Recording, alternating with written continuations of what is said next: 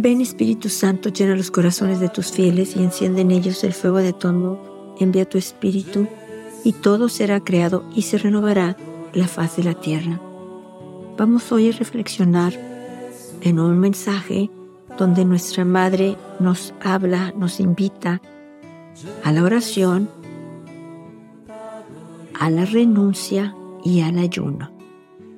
Son tres puntos los que vamos a hablar ahorita de los que nos hacen fuertes a nosotros, fuerte nuestro espíritu, para poder ver nosotros el rostro de Dios, para poder estar cerca de Él, para que nuestra fe se haga firme, se haga fuerte, para poder escoger siempre el bien y rechazar el mal. Nuestra, nuestra madre nos habla de la renuncia y esto vamos a, a reflexionar primeramente en qué podemos renunciar, a qué podemos renunciar para que se fortalezca nuestro espíritu, sobre todo en este tiempo de gracia, en este tiempo de cuaresma, en este tiempo que se nos pide que caminemos con Jesús, que nos alejemos del pecado, que nos decidamos por Él, que decidamos estar cerca de Él. Y para eso es este tiempo de cuaresma, es un, es un caminar con Él, es un querer seguirlo a Él, es un darle tiempo a Él. Vamos a reflexionar en, en los puntos que podemos nosotros, en lo que podemos renunciar. Primero, podemos renunciar a querer dar nuestra propia opinión si no nos las piden. O sea, si no nos piden nuestra opinión, no la vamos a decir. Vamos a renunciar dar nuestra propia opinión. Vamos a quedarnos callados, aunque nosotros tengamos que decir algo porque necesito decirlo, porque yo quiero opinar. Va a ser un silencio. Nos vamos a quedar callados y vamos a ofrecerlo pero espero no nada más sea durante la cuaresma, sea siempre. Es una disciplina que nos va abriendo a la gracia de Dios, nos va abriendo a los dones de Dios. Recordemos que cada sacrificio, cada renuncia, cada ayuno, por más chiquito que sea, todo eso tiene recompensa. Dios lo ve. Dios nos está viendo en el momento que lo estamos haciendo y nos va a recompensar el esfuerzo, nos va a recompensar el querer nosotros de verdad fortalecer el espíritu para estar más cerca de Él, para no caer en la tentación, para no caer en el pecado. Segundo punto, renunciar a hacer comentarios que puedan lastimar a otras personas. Tenemos que pensar antes de hablar. No vamos a hacer ningún comentario que lo pueda lastimar, que pueda pues herir sus sentimientos, que se sienta el mal, que nosotros sabemos cuándo nuestras palabras van a lastimar a alguien. Entonces, guardar silencio y no hacerlo. Recordemos, Dios lo ve, ve nuestro esfuerzo, ve el amor con lo que lo estamos haciendo por Él, por Dios, para estar más cerca de Él y nuestro espíritu esté fuerte. Otro punto es renunciar a repetir algo que se nos ha confiado. Muchas veces decimos, es que nomás se lo voy a decir a mi mejor amiga porque yo sé que ella no lo va a decir, pero esa mejor amiga tiene otra mejor amiga y la otra mejor amiga tiene otra mejor amiga y entonces se va a saber lo que te confiaron a ti. Entonces renunciar a repetir, hacer el esfuerzo por quedarnos con eso un secreto en nuestro corazón y no decírselo a nadie. Otro punto es también renunciar a querer tener siempre la razón. Nosotros queremos que se hagan las cosas como nosotros queremos. Yo quiero que se haga esto porque yo tengo razón. Porque así a veces somos. No nos queremos mover de donde estamos porque no, yo tengo la razón y peleamos por eso y al final a lo mejor ni la teníamos. Entonces renunciar, pedir a Dios el don de no querer tener siempre la razón. Otro punto muy importante es renunciar a interrumpir a alguien cuando te está platicando algo de su vida, algún duelo por lo que está pasando, algún dolor. inmediatamente queremos interrumpir y decirle, a mí también me pasó, o yo también sentí lo mismo, o yo sé de alguien que pasó. No, vamos a dejar que esa persona termine de hablar, que esa persona vea que la escuchamos, que le estamos poniendo atención y entonces después nosotros podremos decirle algo si pensamos que es, eso le va a ayudar. Otra, otro punto es renunciar a juzgar a los demás. Muchas veces nomás viendo a la persona ya la juzgamos, ni siquiera la hemos tratado, ni siquiera sabemos de verdad cómo es. A lo mejor es una persona lindísima, una persona con un corazón grande, pero nosotros ya fuimos por delante con nuestro juicio. Juzgamos muchas veces a otros y no sabemos ni por lo que están pasando, pero juzgamos, renunciar a juzgar a los demás. Y por último, vamos a renunciar a la crítica. Sería maravilloso que en esta temporada de cuaresma nos alejáramos de las conversaciones, de los chismes.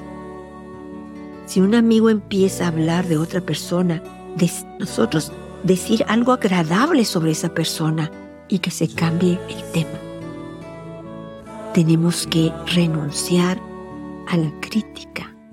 Tenemos que renunciar a hablar de los demás, sobre todo cuando no están. Hablar de ellos. Entonces es algo por lo que Dios nos va a premiar. Dios lo ve. Dios ve la intención de nuestro corazón.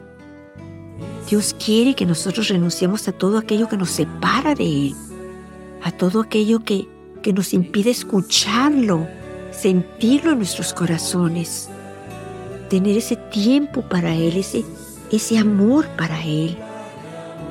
Nuestra madre nos dice que Él nos dice que la razón por la que ella está aquí entre nosotros, su misión es ayudarnos a que venza el bien.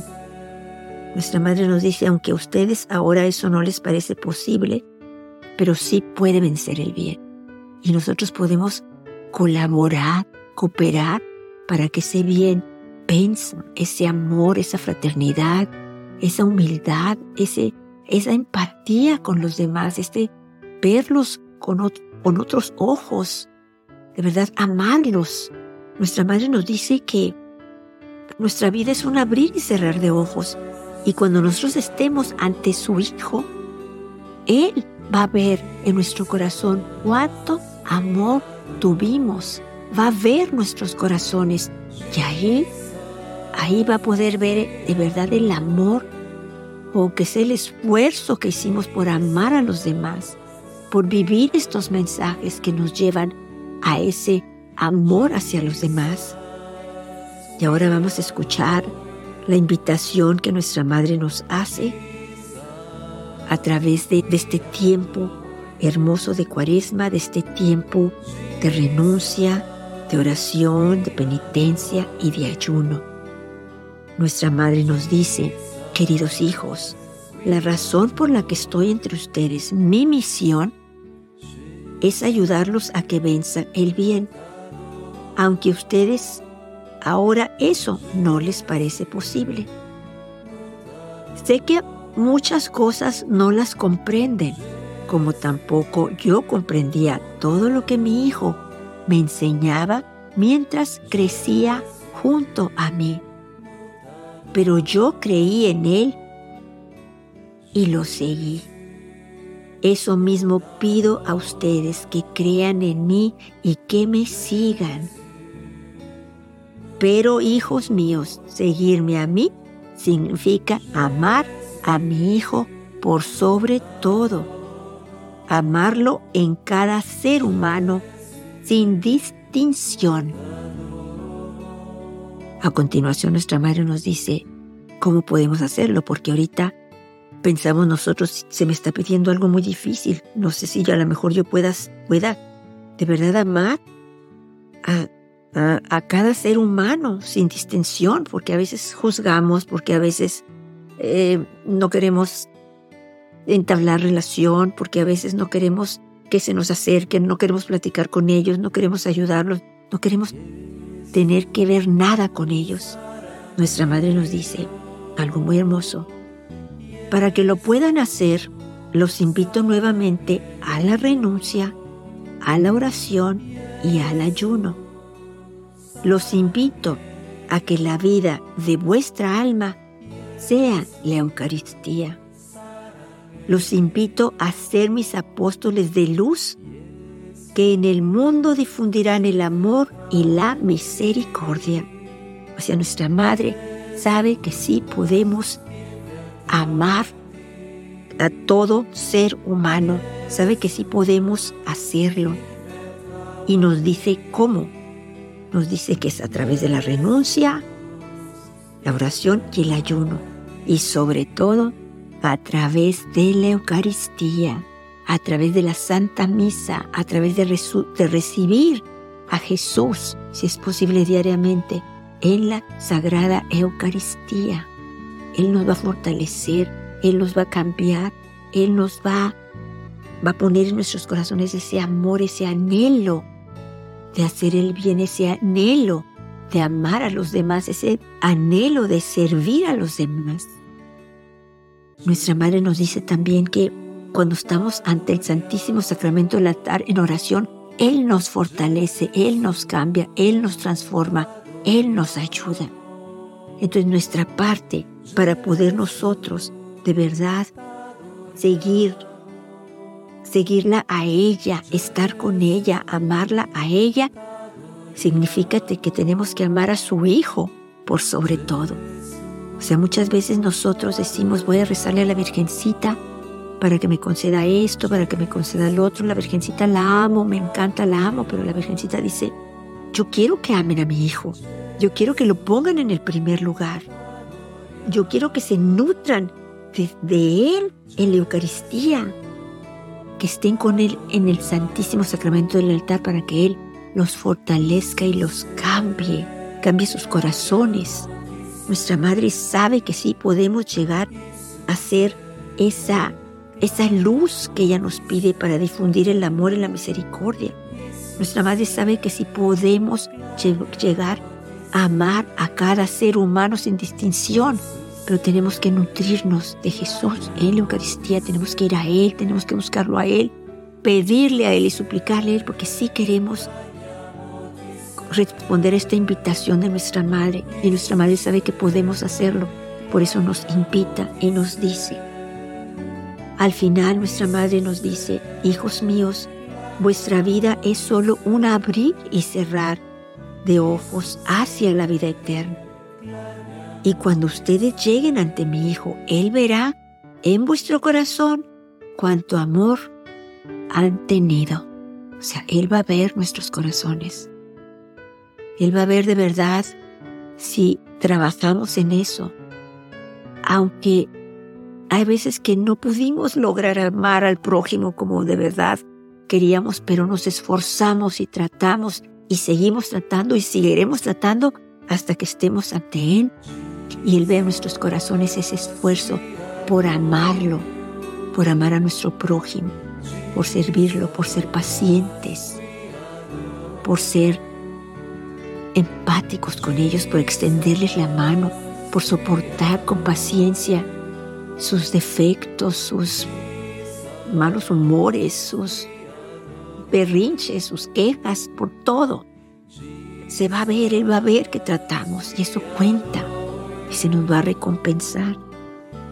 Nuestra Madre continúa diciendo, para que puedan difundir de la mejor manera el amor, yo le pido a mi Hijo que a través del amor les conceda la unión. Ella le pide a su Hijo que por medio del amor nos conceda la unión entre nosotros, o sea, unos con otros, con los que nos rodeamos, con los que vemos todos los días.